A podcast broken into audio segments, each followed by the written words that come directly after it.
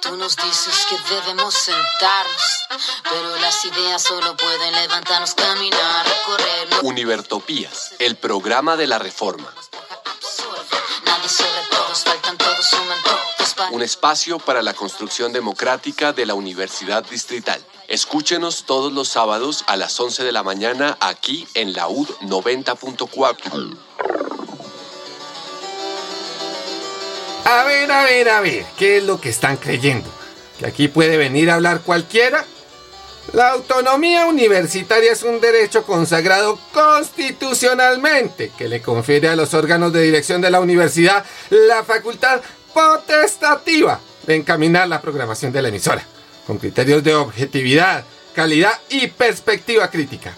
Contraria a los vicios que distorsionan el debate, como la manipulación de la verdad, los prejuicios o los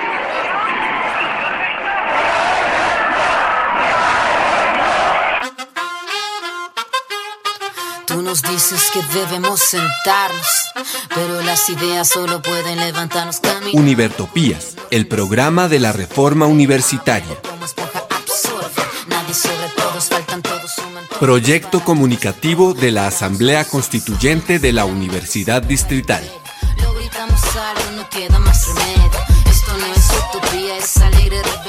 Por una educación como derecho y bien común. Ni América Latina Escúchenos en frecuencia libre en las redes sociales y los espacios de encuentro ciudadano de la universidad, el campo y la ciudad.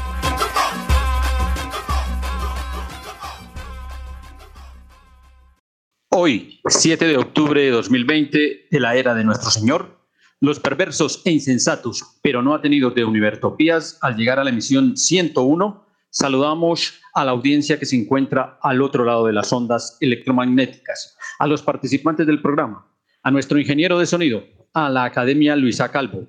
Damos desde aquí un fraternal saludo a todos los que siguen la construcción de universidad y de país.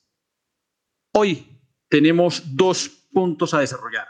En primera instancia, continuaremos con la historia que se nos quedó en mitad de camino de este programa, de estas emisiones, el programa de la reforma que ha tomado el formato actual de Univertopías. Y por otra vía, vamos a hacer una reflexión con relación a lo que se viene trabajando desde el punto de vista de la Asamblea Universitaria con un grupo de profesores, estudiantes, trabajadores y egresados que se han venido reuniendo, constituyendo un trabajo de sensibilización al interior de la universidad. Estos son los dos grandes temas que vamos a trabajar. Hay muchos más, pero con esos dos por hoy tenemos. Iniciamos nuestra zona musical a ritmo de salsa con Eddie Palmieri. Justicia.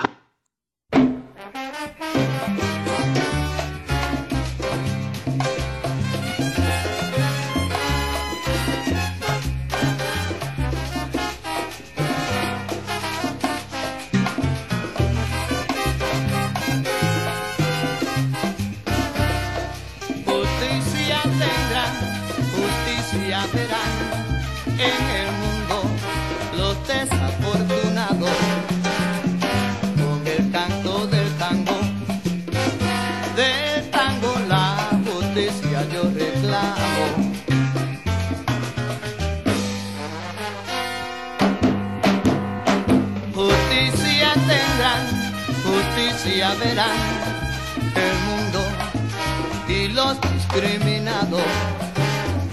Recompensa ellos tendrán. No serán no serán perjudicados. Si no hubiera tiranía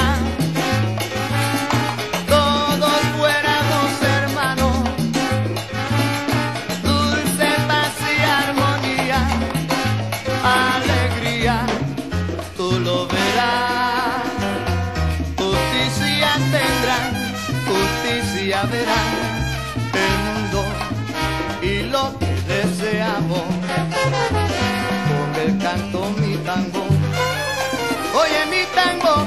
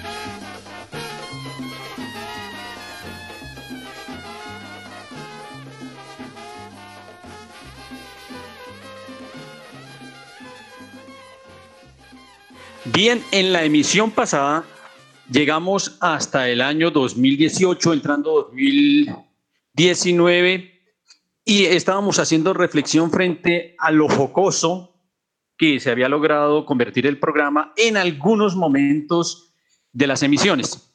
Pues vamos a oír uno de esos momentos. Vamos con el audio número uno que tenemos hoy aquí para que recordemos la línea de la reforma.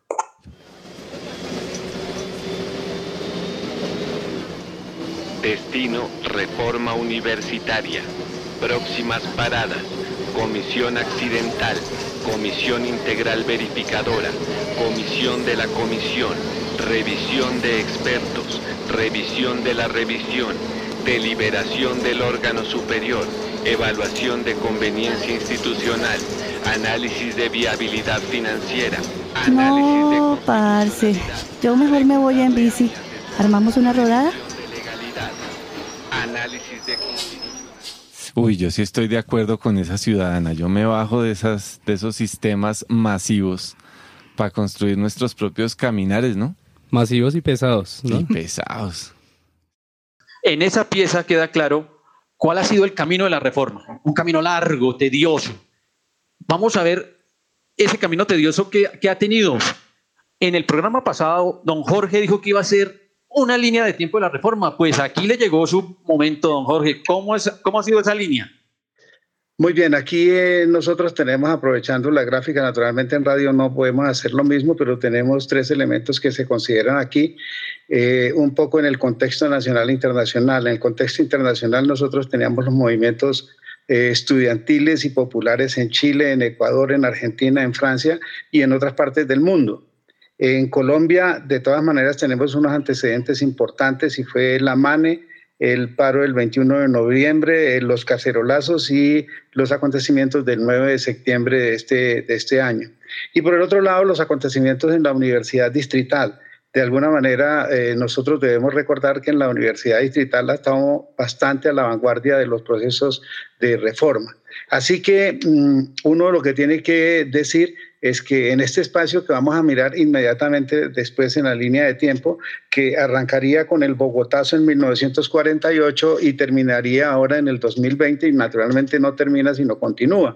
Es decir, hasta ahí llegaría la línea de tiempo. En el 48 entonces aparece eh, lo que inicialmente se llamó, perdón, eh, lo que se llamó el colegio y después aparece la universidad en el 50, la universidad municipal. En 1957 aparece la universidad distrital. Y en 1970 aparece ingeniería, ya se, se consolida como universidad. En el 52, entonces se consolida, en el 82, 1982 se consolida como universidad y en 1998, y esto es lo que quiero destacar, mire que aparece la triestamentaria. ¿Qué era la triestamentaria? Una agrupación entre los sindicatos eh, de profesores y de trabajadores y los estudiantes. Y se plantean entonces necesariamente eh, construir una universidad democrática. Y entonces ahí viene el primer, el primer elemento universidad en el sentido de, universal y de diversidad, y por el otro lado, democracia, ese término tan fuerte, tan importante, tan desgastado, pero de todas maneras que se levanta permanentemente. ¿Y por qué no decir nosotros que en la universidad también debe haber democracia? Algunos quieren negar la democracia en la universidad como si fuera aislada a los aconteceres de la sociedad. En el 96 aparece el estatuto académico, en, el, en 1997 el estatuto general y en el 2002 aparece el Congreso Universitario, el segundo intento de reforma, de, de, reforma democrática, de reforma nacida supuestamente desde abajo. Y recuerden que en el Congreso Universitario apareció lo que se conoció como el libro rojo, que cuando llega al poder, eh, a la rectoría, Ricardo García, yo no entiendo por qué razón, desapareció la propuesta y desapareció el libro rojo y sin embargo se sigue insistiendo. En el 2008, entonces eh, es, hacemos una campaña y se recogen 3.500 firmas que le entregan al Consejo Superior y de allí eh, sale no la idea de la constituyente que estaba pidiendo, sino que en el 2008 se, se estando el, profesor Osa Escobar eh, de rector, se crea la Asamblea Universitaria para recordarle a muchos de ustedes, eh, estaba constituida creo que por 85 miembros, representantes incluso del Consejo de la, del Consejo de la Ciudad, de los eh, rectores pensionados, profesores pensionados, etcétera. En el 2013 eh, ese acuerdo de la asamblea universitaria, que, de la asamblea consultiva que recibió el alcalde de la época, eh, el, señor, um, el hijo de Mario Eugenia, ahora se me olvidó, por, por efectos de, estar preso, creo que se le olvida, uno va perdiendo la memoria. Entonces Samuel eh, eh, recibe y dice que ese va a ser el elemento más importante y muchos le creímos, pero en el 2013 Fabio Lozano y compañía con cuatro miembros del Consejo Superior ah, sacan los acuerdos 08 y 09 y se desconoce completamente la, la, asamblea consultiva. Es decir, algunos directivos, entre esos recuerdo al profesor Zuluaga, al profesor, eh, al, al, profesor, eh, ¿cómo se llama?, al físico, decían, no, esos son, pequeños aromas que se le han cambiado, pero en esencia se castró completamente la reforma y, se, y salen los acuerdos 08 y 09 que generan un paro estudiantil muy fuerte. Eh, que todos recordamos y eh, creo que Jairo y Mario Eugenia y muchas personas recuerdan que nosotros llegamos al Palacio del Líbano a decirle al, al, alcalde que asistiera a las reuniones y a las sesiones y que era necesario empujar esa reforma universitaria. Y allí se plantea el, el paro, la derogatoria de los acuerdos 08 y 09, y sin embargo no son derogados inicialmente, sino que son suspendidos. Y la gente siguió en el paro y a los ocho días el Consejo Superior tuvo que derogar por primera vez en la historia de la universidad por la presión de los estudiantes particularmente y también profesores y trabajadores, tuvo que derogar eso y entonces eso eh, conduce a lo que conocimos como la hoja de ruta que propuso inicialmente el profesor Henry, que se acordó en el ministerio, en una delegación donde estaba creo que Anita Nates, no sé si estaba en esa época, eh, sé que estaba Miriam y otras personas, Henry Diosa, estuvieron ahí y, y acordaron lo que fue la hoja de ruta. Allí hay que señalar que el, el, el, la alcaldía quedó de elaborar esa acta y esa acta nunca apareció sino un mes después y no queda suficientemente claro, como se había dicho inicialmente, el, carácter de, de constituyente universitaria.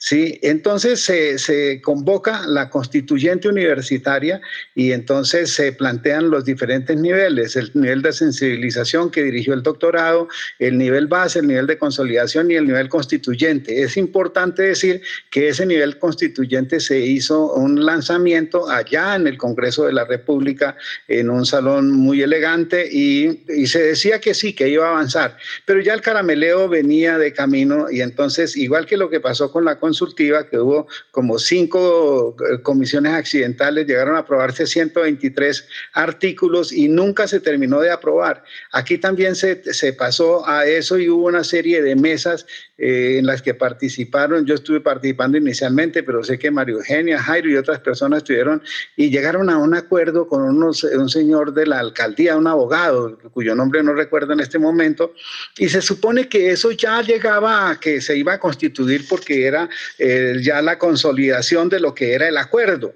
Eh, y, y, entonces surge que hay cambio de rectoría y entonces vienen a resurgir eh, lo que llamaron allá de, que se ha eh, la Asamblea Consultiva y, arranca la contrarreforma en el 2019. Es una contrarreforma peligrosa porque es un poco disimulada de una reforma más progresista que las que se acordaba en la Asamblea Consultiva. Y hay unos puntos ahí importantes. Me parece que los puntos más importantes es que eh, generan naturalmente paros estudiantiles de nuevo y entonces llegamos al, al 2020 con la Asamblea Universitaria que entiendo que se va a discutir ahora más adelante. Para acotar dos elementos que me parece que son interesantes. Eh, en esta línea de tiempo lo que nosotros vemos es que ha sido una lucha muy larga para poder arrancar alguna cosa. Lo único cierto es que durante toda esta lucha que hemos hecho no hemos logrado modificar sino un solo artículo del estatuto de la universidad y el que tiene que ver con la elección de rector. ¿Por qué razón? Y entonces aquí viene una reflexión adicional. Nosotros estamos en una universidad popular. Con datos del 2019 tenemos que los estratos 1, 2, 3 y 4, 5 y 6, eh, nosotros tenemos que los estratos del 1 al 3 son el 98.01 1% de los estudiantes de la universidad distrital. Estratos 4, 5 y 6 solamente hay 550 estudiantes que equivalen al 2% al 1.99%. Entonces, esto muestra que en su composición, en su estructura, es una universidad estrictamente popular. Pero por el otro lado, hay que preguntarse, democracia en la universidad, autonomía universitaria. La ley, eh, la constitución en el artículo 69 dice textualmente, se garantiza la autonomía universitaria. Las universidades podrán darse sus directivas y regirse por sus propios estatutos de acuerdo con la ley. Punto. La ley establecerá un régimen especial para las universidades del Estado. La ley 30 que entra a restringir la constitución en el artículo 69, entonces dice que la universidad puede darse y modificar sus estatutos. Yo quiero insistir en eso, darse y modificar sus estatutos. Esa es una pelea de fondo y ya vamos a decir por qué. Segundo, designar sus autoridades académicas y administrativas. Tres, crear y desarrollar sus programas académicos, lo mismo que expedir los correspondientes títulos, de definir y organizar sus labores formativas académicas, docentes, científicas, culturales y de extensión, e seleccionar y vincular a los docentes, F, adoptar el régimen de alumnos y docentes, y G, arbitrar y aplicar sus recursos para el cumplimiento de la misión social y la función institucional. Y aquí vienen las primeras restricciones y por qué eso tiene que ver con lo siguiente. Porque estas atribuciones que se le dan a la universidad resultan restringidas por el presupuesto, por ejemplo. El solo hecho de que no haya un suficiente presupuesto para el funcionamiento de la universidad y para el desarrollo y que con la ley 30 se, se, indexó curiosamente, una vaina absurda, que se haya indexado el presupuesto de la universidad y naturalmente eso se convirtió en algo así como lo que posteriormente se dijo de proteger la vida de las personas.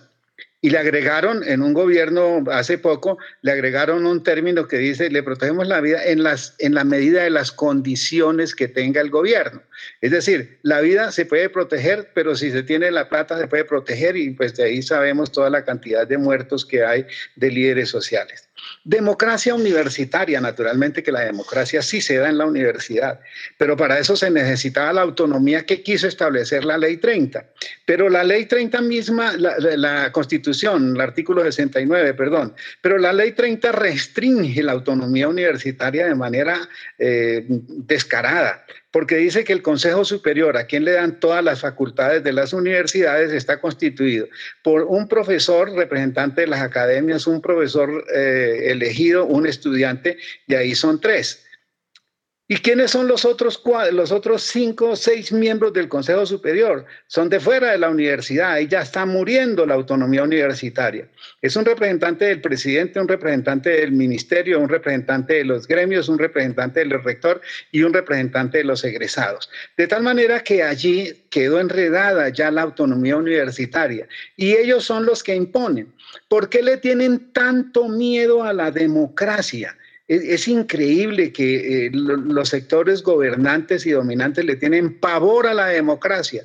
Es decir, nueve personajes piensan más que una comunidad de 30 mil o de 26 mil eh, personas que viven y que palpitan y que saben lo que es la universidad, que la quieren, que necesariamente trabajan con el conocimiento. Le temen a la verdad, le temen a la democracia, le temen a que se les descubra el, el, clientelismo, que el clientelismo es la madre de la, la, la corrupción. Entonces, esos escándalos de corrupción que de vez en cuando alborotan son debido al no ejercicio de la democracia.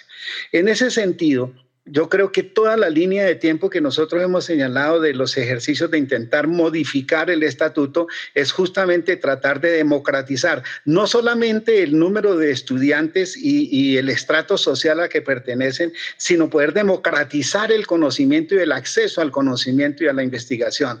Y ahí es la gran pelea, esa es una gran pelea, no solamente en la distrital, no solamente en Colombia, no solamente en América Latina, sino en todos los lugares del mundo se lucha por la democracia universitaria, pero particular énfasis a raíz del movimiento en Chile ha adquirido en América Latina ese movimiento estudiantil por democratizar la vida universitaria. Así que en esa línea de tiempo que estamos hablando de más de 50 años, ha sido una pelea por democratizar la universidad en el pleno sentido de la palabra, incluyendo la matrícula cero. ¿Por qué no? Si eso hace parte de la democracia y de la obligación, que nos saquen los impuestos para educar a nuestros hijos y no para financiar a Bianca o depositarle la plata a Julio Mario Santo Domingo.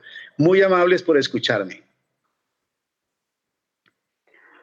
Muchas gracias, profe. Muy gentil. Y le hacemos una invitación, profe. El día martes de la próxima semana se va a hablar de esa línea de tiempo. Igualmente, invitamos a todos los oyentes para las seis de la tarde, en donde se va a hacer una reflexión sobre la historia de la reforma en la Universidad Distrital. Y usted, con esa presentación que nos acaba de hacer, que queda muy resumida, puede contribuir a esclarecer a los estudiantes, a los egresados, a los trabajadores y a los profesores que quieren participar de la Asamblea Universitaria. Y entonces queda cordialmente invitado junto con la Olga Lucía, que es la otra ponente. Pues continuemos entonces con la línea de tiempo y con lo que ha ocurrido en Univertopía después de esta muy atinada reflexión. Oigamos esto.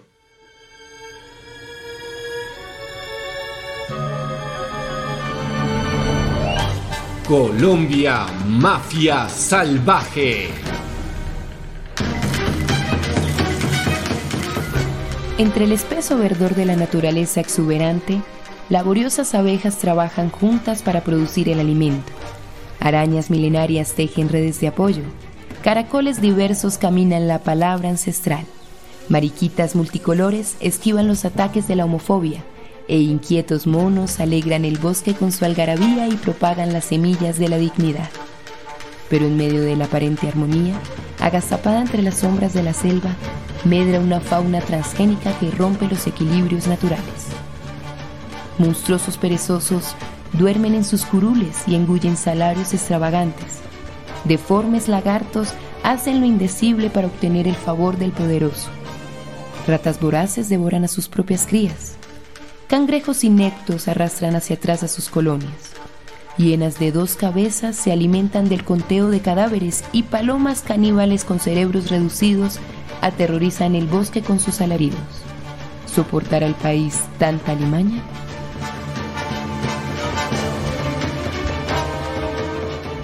Véala en todas las salas del grupo Avalo de Brecht Martínez Neira.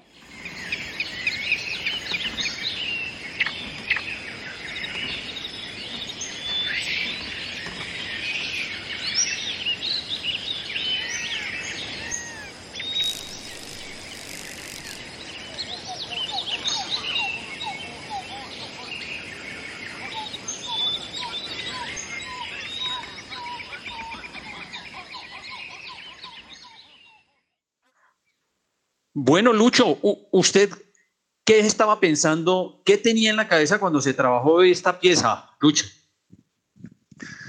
Pues tenía en la cabeza como una puerta que se abrió en Univertopías muy interesante, eh, que obviamente no fue una invención nuestra, sino una tradición muy saludable de nuestra cultura política, que es el humor político.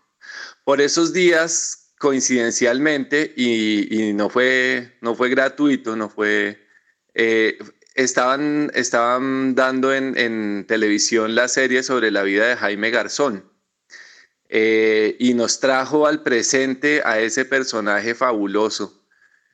Eh, y pues creo que, nos empujó también como a, profundizar en esa línea de hablar de la universidad y del país en clave de sátira, en clave de ironía, en clave de humor.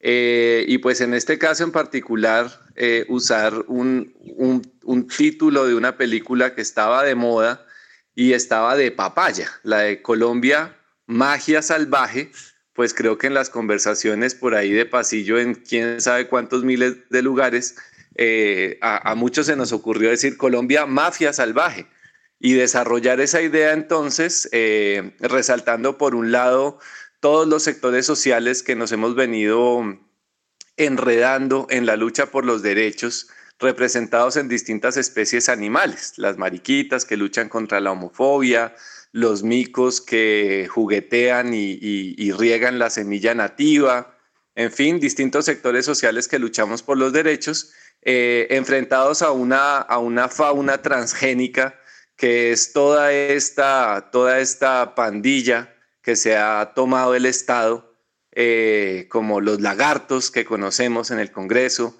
eh, como los perezosos que cobran salarios altísimos y, no, y no trabajan, en fin, toda esa fauna transgénica que, que consume los recursos del país, que genera violencia, que genera discordia, que genera eh, división social y pues que, que contrarresta los esfuerzos de estos sectores sociales. Como esas salieron muchísimas piezas, creo que fue una de las cosas en que más entusiasmo puse mientras estuve eh, haciendo parte del equipo de Univertopías, que era hablar en una clave distinta, que es una clave más cotidiana, más cercana a la gente, pues porque además del silogismo, del argumento, eh, de la prueba científica, si se quiere, sobre los, sobre los temas, hay otras herramientas del conocimiento humano que son igual de poderosas o más en, algunas, en algunos casos, como la analogía, como la metáfora, como la asociación,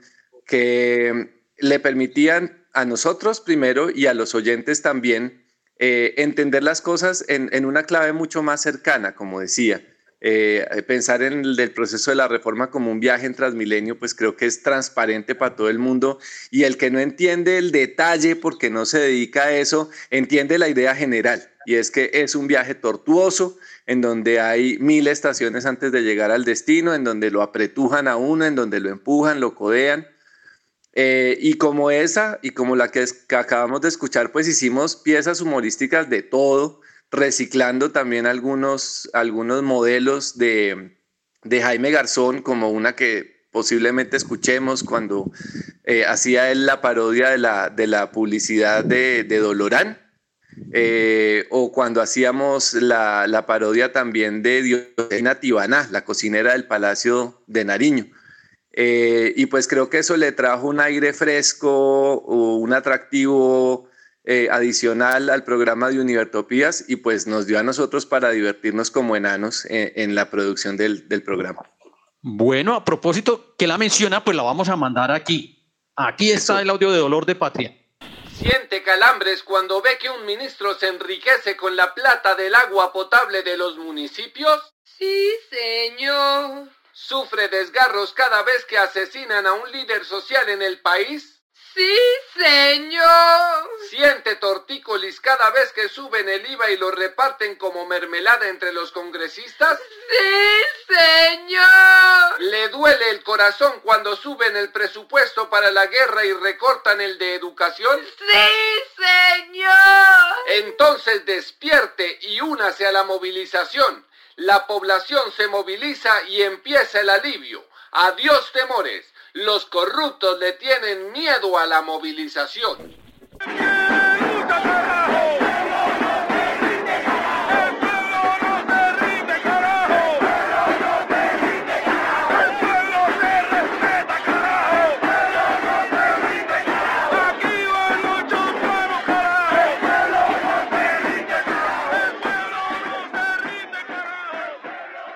Esa pieza lo pone a uno dinámico. Anita, ¿qué te trae a la cabeza esa pieza?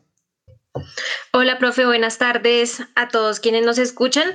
Pues nos recuerda, como decía el profe Luis Alfonso hace un momento, esa capacidad que tenemos como colombianos de reírnos de nuestra propia desdicha, pero también de a través de eso hacer un ejercicio político de concientización y de entender qué es lo que está mal. Yo creo que recordando ese periodo de reforma que nos ponía el profe Villamil, el primer audio y el dolor de patria que hoy seguimos sintiendo cuando muchas de las cosas que se dicen en ese audio pues son súper vigentes.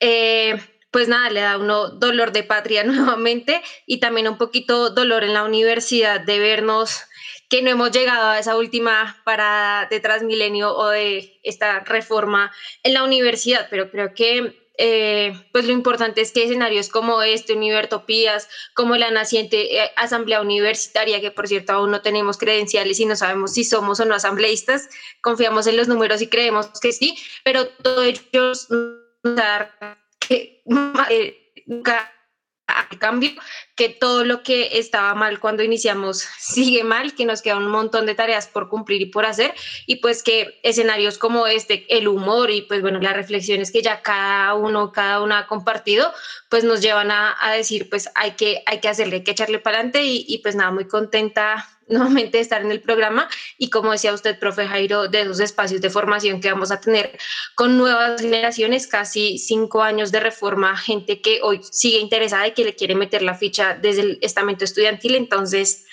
pues un aporte chiquitico a ese dolor de patria que todavía nos da escuchar todo lo que escuchamos y ver todo lo que vemos en nuestra universidad.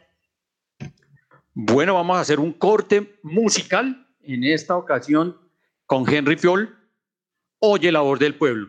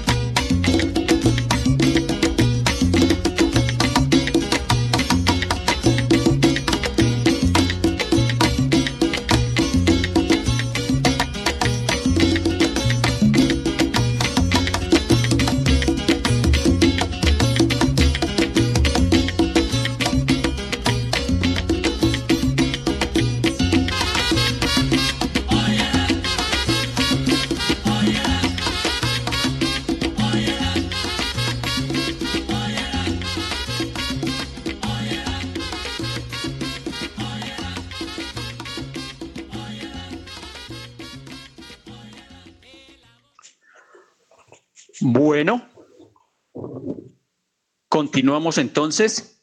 Llegamos al siguiente periodo. Don Luis Alfonso tiene que viajar, nos deja el programa allí y los que quedamos tenemos que tratar de mantener la misma línea, pero sin desfallecer.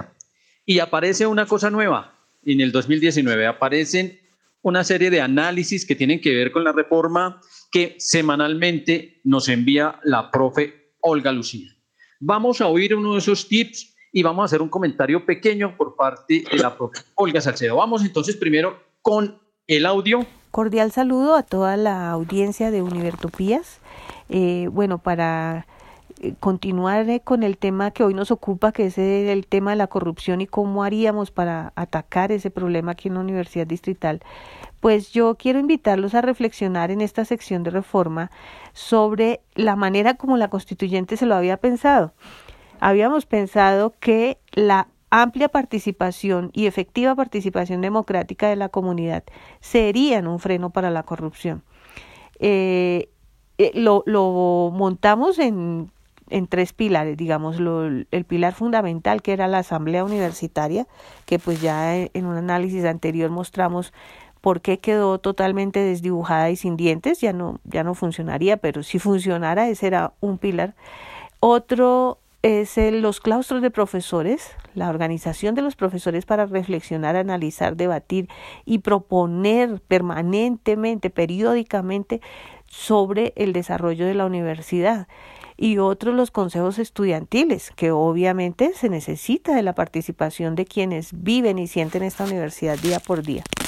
En relación a los consejos estudiantiles, es de notar que se mantuvo más o menos igual, fue de los pocos textos que dejaron casi intacto, casi, porque eh, hay una función que resulta muy curiosa y es que le ponen allí, es, aumentan un unas líneas que dicen que los la comunicación entre el Consejo Estudiantil y la alta dirección, la rectoría, sería única y exclusivamente entre los delegados legalmente establecidos.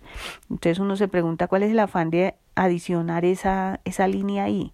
¿Acaso no se puede comunicar la comunidad estudiantil en general con, con el rector o, o con los dirigentes estudiantiles, etcétera? Bueno, y en el claustro de profesores, pues ese sí lo desdibujaron completamente. Entonces se había propuesto que por escuelas, que serían las organizaciones que adoptarían a los profesores de acuerdo a sus conocimientos, a ver, habría un claustro y y que habría un claustro general conformado por ese claustro y los representantes de profesores en todos los consejos. Y esos claustros se reunirían periódicamente una vez por semestre citados por el vicerrector y tendría unas funciones específicas de análisis, reflexión y debate sobre lo, los proyectos andantes en la universidad. Pero eso lo dibujaron y entonces ya dejan, ponen un parrafito que dice así, que los claustros serán convocados única y exclusivamente por el rector y el consejo académico de manera extraordinaria y sin ninguna función específica. Bueno, es pertinente comentar esta idea porque es muy importante. Aquí está consignado el problema de la democracia frente al problema de la corrupción y tenemos aquí cuatro intervenciones corticas. Primero, Olga Salcedo. Gracias, profe Jairo. Buenas tardes para usted y para todos mis amigos, colegas y estudiantes y trabajadores en cabeza de, Miriam Espitia que nos acompañan en este momento tan agradable para recordar historia y seguir escribiendo historia en la Universidad Distrital. Sobre la cápsula de la profesora Olga Lucía, me parece que el enfoque que ella le da es completamente transparente y coherente con la visión de la Asamblea Constituyente Universitaria, en el sentido de que la organización académica de la Universidad Distrital, propuesta por la Asamblea Constituyente Universitaria y acordada con el Consejo Superior en el 2017, eh, es un punto clave de cambio institucional, es un punto clave de la nueva universidad que la comunidad universitaria quiere y ya construido y ya escrito y el documento existe. De tal manera que eh, nosotros consideramos eh, las escuelas como el núcleo central de toda la reforma de la universidad distrital. Sobre las escuelas giran en torno de ella los institutos, las facultades, los centros. ¿Por qué las escuelas se convierten en el centro, en el núcleo de toda la organización académica de la universidad? Pues porque ahí converge toda la comunidad docente, todo el conocimiento y saber en cabeza de los docentes, en cabeza de los estudiantes, que junto con profesores adelantan procesos de investigación, procesos de extensión y procesos de formación destacados. De tal manera que la escuela para la Asamblea Constituyente Universitaria en el documento del 2017 es el eje importante en torno del cual gira toda la universidad, como debe ser. La razón de ser de la universidad es la academia, es el conocimiento, es el saber, es la investigación. Y por ende, si los profesores están reunidos como comunidad académica en torno de saberes y conocimientos en la escuela para realizar las funciones universitarias que contemplamos en el Estatuto de la Asamblea Constituyente del 2017, eh, es, apenas eh, lógico que la organización universitaria en cabeza de los claustros de profesores, en cabeza de las comunidades académicas básicas eh, como unidad clave de funcionamiento de las escuelas, eh, se propongan permanentemente en la construcción de espacios de participación democrática en el campo académico, en el campo investigativo, en el campo de, eh, docencia y formación, en el campo de, de proyección social y extensión. Quiere decir esto que esta democracia participativa efectiva de la comunidad académica en las escuelas, junto con las comunidades eh, organizadas en las escuelas, ya dije, en claustros, ejerzan esa autonomía universitaria en beneficio del desarrollo académico de la universidad, trabajen con una visión de corto, mediano y largo plazo en el desarrollo académico de la universidad para que sea más pertinente, para que sea más útil a la sociedad y que a través del ejercicio de las funciones universitarias realizadas por los profesores que están organizados en las escuelas, efectivamente la universidad distrital cumpla, cumpla las funciones que ha adquirido y, que tiene que desarrollar eh, con excelencia académica para, toda, para beneficio de toda la sociedad colombiana. Eh, me refiero muy rápidamente a la contrarreforma, es decir, eh, el señor rector Ricardo García y todos sus Sanedrín se, se, dedicaron en el 2018 a cambiar este sentido de, de, la propuesta de la Asamblea Constituyente Universitaria del Consejo Superior en el documento del 2017. Ellos lo que hacen es engordar burocráticamente y sin ningún sentido lo que hoy existe. Y por eso es que adscriben a la actual facultad las escuelas, adscriben a la actual facultad programas de pregrado y posgrado individuales o afines entre sí. Dicen ellos, si tienen objeto de estudio correlacionado, lo llaman programas académicos afines. Fíjense ustedes cómo engordan burocráticamente la facultad que existe hoy.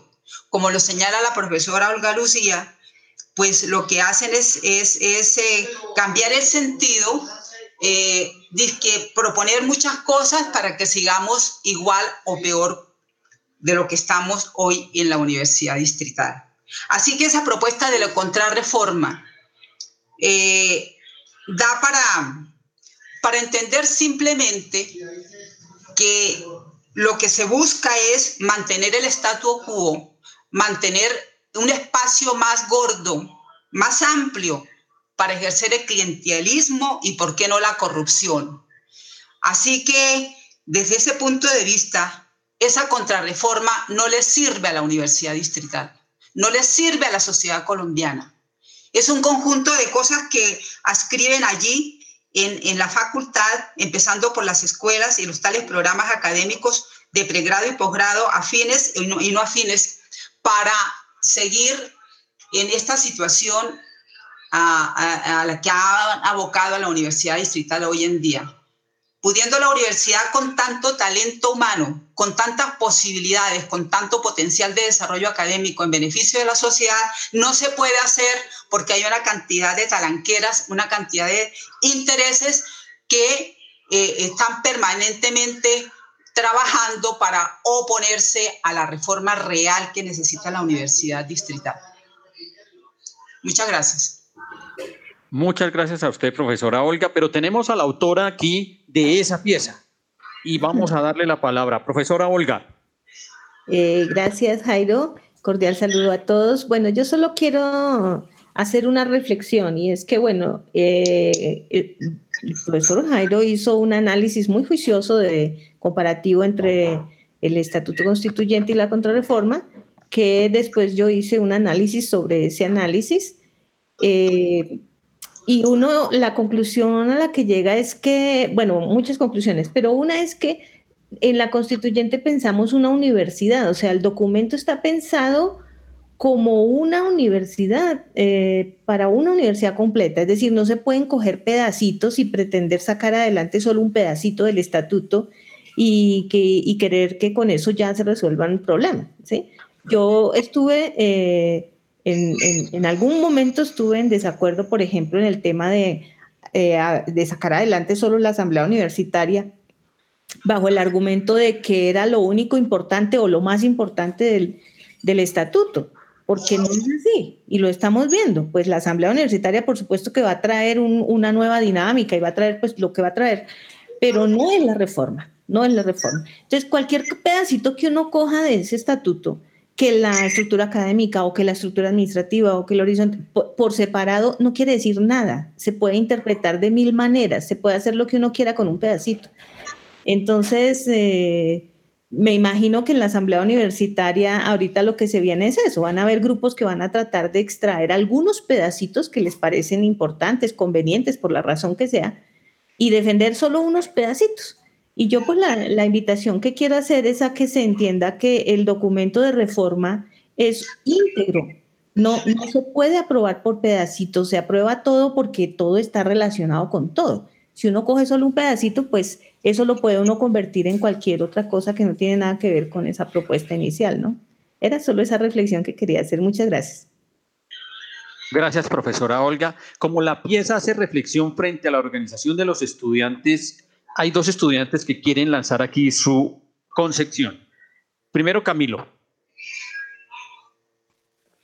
Bueno, buenas tardes. Otra vez, qué gusto estar aquí celebrando estos 100 años. Estos 100 años, no, sino estos 100, estas 100 emisiones. Ojalá duremos los 100 años ahí montados en una universidad muy al tamaño de nuestros sueños, ¿no? Eh, quería decir que en este momento es importantísimo lo que dicen las profes Olgas, eh, y más teniendo en cuenta que la actual crisis va a empujar a no solo los gobiernos, sino a los que los mandan en realidad y a los que mandan también en la dinámica de la educación, que es al capital, a pues hacer algunas transformaciones también en términos de, de, de, la dinámica de la explotación y de la dominación. ¿sí? Eso puede sonar conspiranoico, pero no lo es. ¿sí? De hecho, eh, lo que viene sucediendo en términos de la regulación a la protesta, en términos de las reformas, eh, no a modo de paquetazo, sino a modo, digamos, más eh, individuales que vienen metiendo, sabiendo que pues el año pasado, aún sin presentarlas, se presentó el paro nacional y demás, pues esto también va a tener una expresión en la educación. Tenemos que tener claro que hemos andado unos grandes pasos porque hoy tenemos propuesta, ¿sí? Que es como una de las cosas que se nos dice, ¿no? Que dónde está la propuesta, más allá de la negación y demás, no, hoy tenemos propuesta. Eh, evidentemente hay que mejorar eh, algunas cosas, evidentemente no todos quienes estamos en la defensa de la misma estamos de acuerdo en todos y cada una de sus palabras y demás, eh, pero pues creo que rescato lo que se ha dicho siempre y es estamos en defensa del proceso, Sí, entonces no hay que dar el brazo a torcer ahorita en la asamblea universitaria porque no va a ser cualquier escenario, va a ser el escenario en el que vamos a mirar en la distrital cómo se va a afrontar esa crisis y esas transformaciones en términos de la explotación y la dominación y cómo se articula la universidad distrital a ella. Y para cerrar muy rápidamente es decir que este programa, más bien este proyecto comunicativo, debe servir para que aquella especie de bancada, por así decirlo, aquel bloque, eh, digamos, que yo lo describo como muy camellador, ¿cierto? Como comprometido, como el movimiento universitario, como de aquel que está defendiendo la reforma, eh, pues pueda encontrar en este proyecto comunicativo también su manera de conectarse con el resto de la comunidad que no va a estar sentado en la asamblea universitaria. Este es el proyecto comunicativo de esa parte de la comunidad y aquí hay que articular también a todos y todas aquellas que hayan quedado en este gran espacio de la asamblea universitaria. Gracias, Camilo. Y nos ha pedido el uso de la palabra Diana. Eh, buenas tardes a, a, todos y todas. Eh, evidentemente me recojo con lo que han dicho todos, pero pues digamos que algo de mencionar es que también hay, un, eh, así como esto ha sido un largo proceso, eh, es un trabajo que también tenemos que, pues digamos, que hacer los que van en el proceso y es retroalimentar por el tema del cambio eh, generacional, ¿sí? Si bien, pues, esta pandemia, entre comillas, pues nos ha tenido en la casa, ha hecho que también haya un distanciamiento, ¿sí? Eh, evidentemente se ve que hay una necesidad de la población, hay una necesidad del estudiantado, del profesor, eh, en, en, construir esa universidad que queremos con esa propuesta de reforma, pero pues eh, hemos conseguido la asamblea universitaria y es de gran importancia eh, a las nuevas generaciones irle explicando y, que se vayan vinculando a este proceso tan bonito que es hoy lograr un pedacito. Como bien lo decía la profe, sería fabuloso que fuera todo, pero pues este es un proceso de, de, largo aliento, de larga lucha y pues la invitación sí es a todos y todas a que, a que conozcamos este proceso, que lo sigamos nutriendo porque eh, cambios a la educación y privatización la quieren hacer a cada momentico. Entonces sí es bien importante que todas pertenezcamos, hagamos parte de este gran cambio porque es una educación que la estamos teniendo a nosotros y que le va a quedar a las futuras generaciones. Listo. Muchas gracias, Diana. Ya nos metimos en el tema de la Asamblea Universitaria, pero voy a hacer un corte chiquitico porque nos vamos a zona musical. En esta oportunidad, Ciencia Política con Frankie Dante.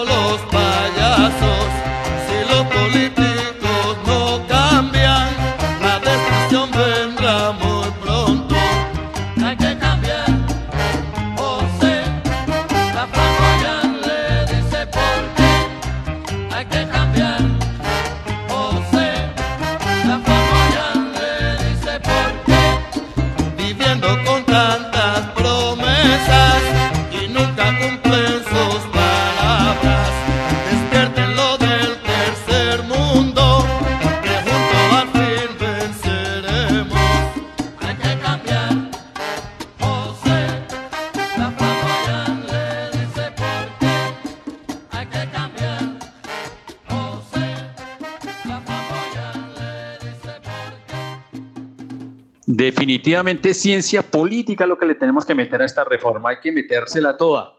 Y como hay que metérsela toda, el señor rector formuló en el Consejo Superior que hubo hace una semana larga que el 9 empezaba o iba a convocar la asamblea universitaria. Ante esa convocatoria radial, porque fue en una sesión transmitida vía la UD, tenemos y nos encontramos con el hecho de que según lo ha mencionado Anita, no, no, a nadie le han dicho quiénes son los, los, asambleístas, no se ha explicado cómo va a funcionar el asunto y entonces unos compañeros asambleístas se han reunido ya casi en cuatro o cinco oportunidades, han elaborado una estrategia de trabajo. Vamos a ver qué es, qué es lo que están pensando, por lo menos este grupo de asambleístas, dentro de los que se encuentra el estudiante Wilmer Rayo. Wilmer, ¿qué es lo que se está pensando? ¿Qué es lo que se está trabajando? Eh, bueno, muy buenas tardes, profe Jairo, y pues a la audiencia que hoy nos escuchan. Eh, básicamente esto es un grupo, quiero primero resaltar como la importancia de este grupo. Es un grupo de asambleístas que busca una salida alternativa a, pues digamos que a todo esto y consolidar un proceso de reforma académico-administrativa que ya necesita la universidad distrital. Eh, este grupo es supremamente heterodoxo, es de mucha gente, de muchas facciones y es importante como hacer ese resaltar, esto para invitar de pronto más asambleístas que vayan en esa vía.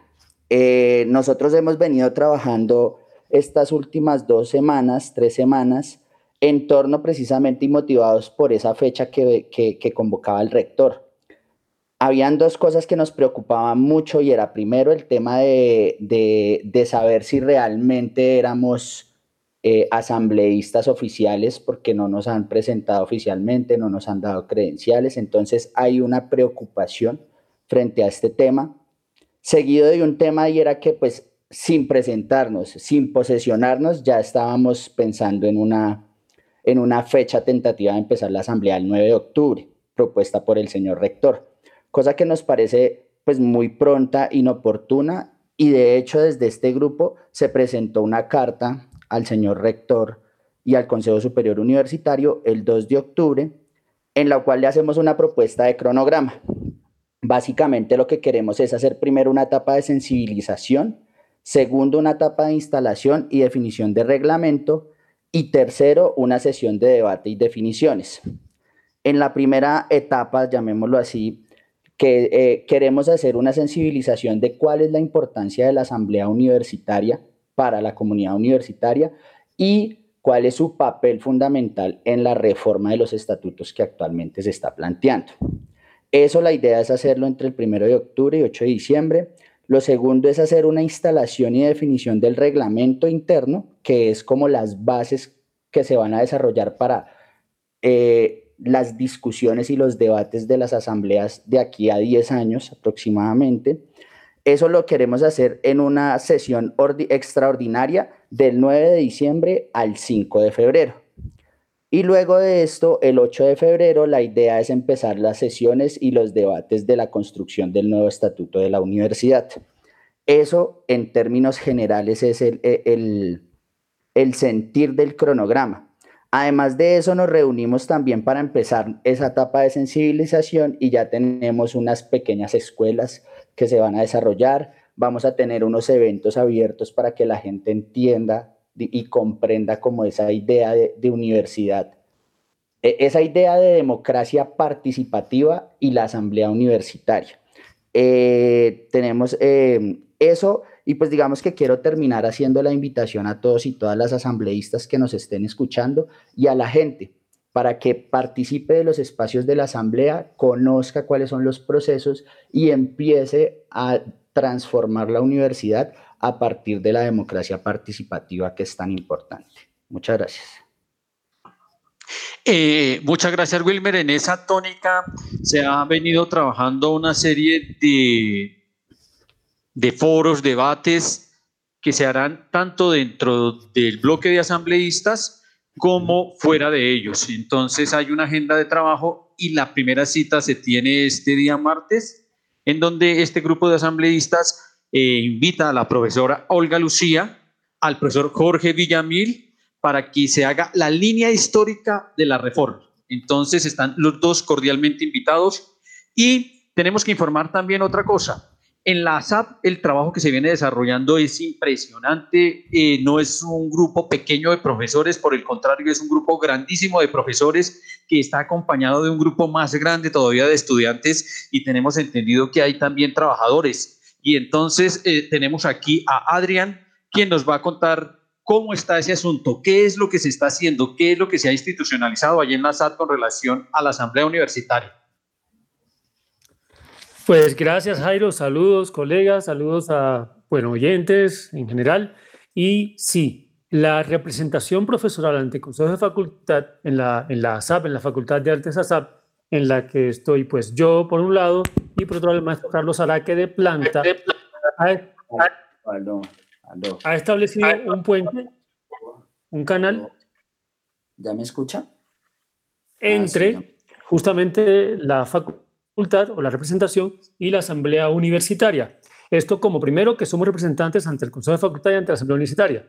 Y entonces ahí está el puente. Pero segundo, hemos fundado y armado entre varias personas y venía desde antes un colectivo, un grupo de trabajo entre estudiantes, profesores, profesores de planta, de cátedra, etcétera, que es un grupo de trabajo académico que va a permitir que no siga sucediendo que los procesos de democratización, los procesos de reforma, los procesos asamblearios sean periféricos a lo académico en tanto lo académico estructural y a lo académico en tanto lo que tiene que ver con organismos de dirección, de administración, de coordinación. Es lo que nos ha pasado hasta el momento y eh, necesitamos asentar y necesitamos localizar lo que es el proceso asambleario y la asamblea misma y el proceso de reforma y estos procesos sociales, democráticos, de participación en la estructura misma de las facultades y de una vez y por todas eh, hacer entender que lo político, lo social, la reforma, la asamblea es en sí academia, que desde ahí hacemos academia. Entonces hemos logrado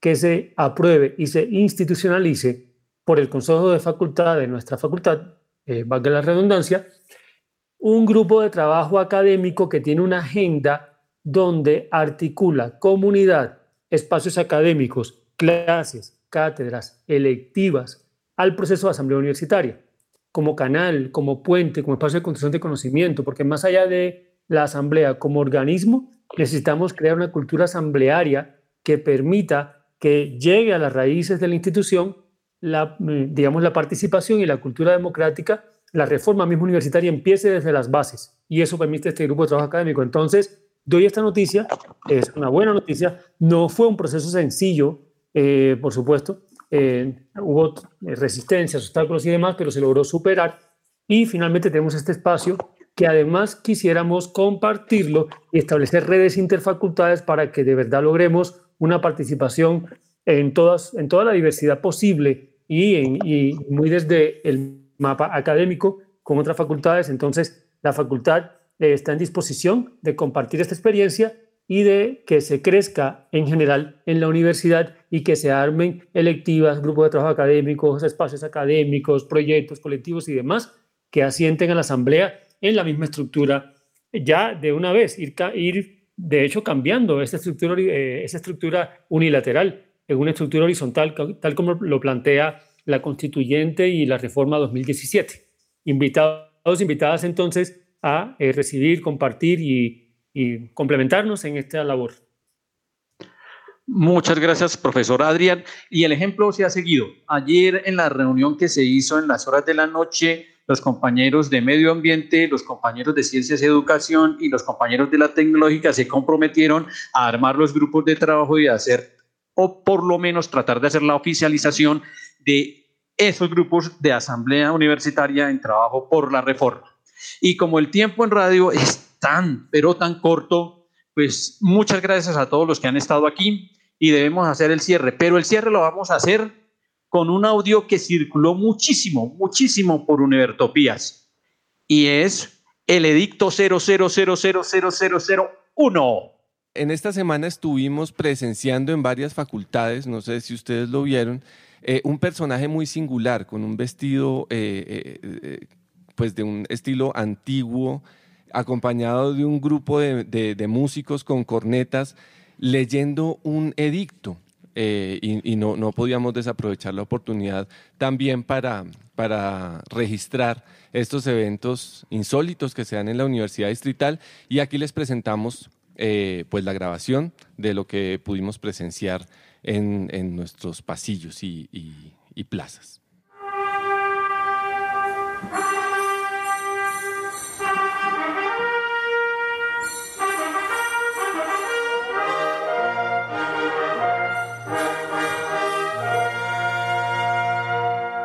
En nombre del Altísimo y de Su Majestad Ronaldo II. El Consejo Directivo de la Casa de Estudios Superiores, en uso de sus facultades legales y extralegales, promulga el edicto número 00000001 del 14 de agosto del año 2018 de nuestro Señor. Primero, como gesto de suprema magnanimidad y progresismo institucional, créese la Asamblea General de Matriculados para que preceptores y pupilos estudien las grandes reformas y progresos adelantados por las máximas autoridades escolares. Los órganos superiores de dirección se reservan el derecho de incorporar las respetuosas sugerencias que de ella emanen. Segundo, convóquese a la primera Asamblea General en el año 2051, una vez se hayan adelantado las grandes reformas y progresos que el Consejo Vitalicio de Notables Doctores proponga. Tercero, en reconocimiento a la lealtad a los intereses superiores de esta casa de estudios, créense tres nuevos feudos académicos para usufructo de los más distinguidos y fieles servidores de la silla real desde su fundación.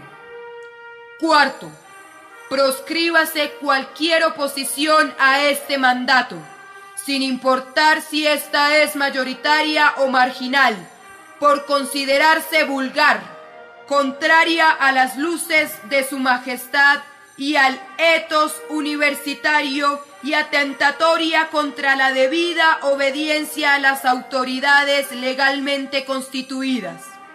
Aplíquese sin atenuantes pena de escarnio y ostracismo. Firmado a los 14 días del mes de agosto del año 2018 de nuestro Señor, para su conocimiento y aplicación.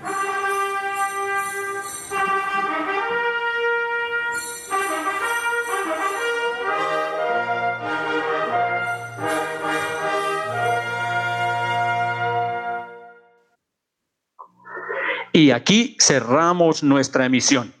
Los perversos e insensatos, pero no atenidos de Univertopías, agradecemos a nuestro ingeniero de sonido, a la Academia Luisa Calvo, a todos nuestros invitados, a cada uno de ellos y a quienes nos oyen a través de las ondas sonoras. Nos vemos y oímos el próximo 14 de octubre en este mismo canal y en esta misma señal para seguir construyendo el país y la universidad que nos merecemos.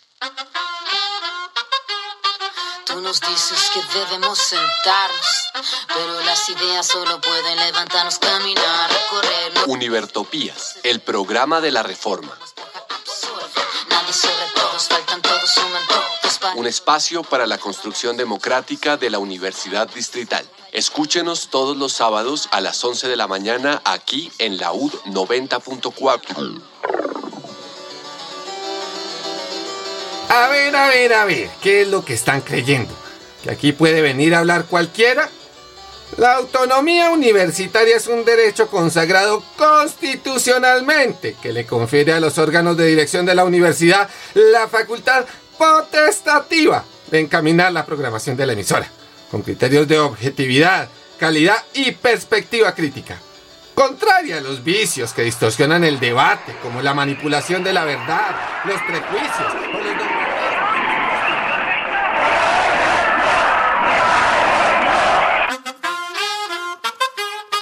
Tú nos dices que debemos sentarnos, pero las ideas solo pueden levantarnos, caminar. Univertopías, el programa de la reforma universitaria. Proyecto comunicativo de la Asamblea Constituyente de la Universidad Distrital.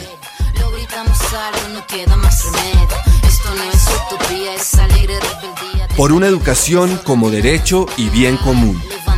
para Escúchenos en frecuencia libre en las redes sociales y los espacios de encuentro ciudadano de la universidad, el campo y la ciudad.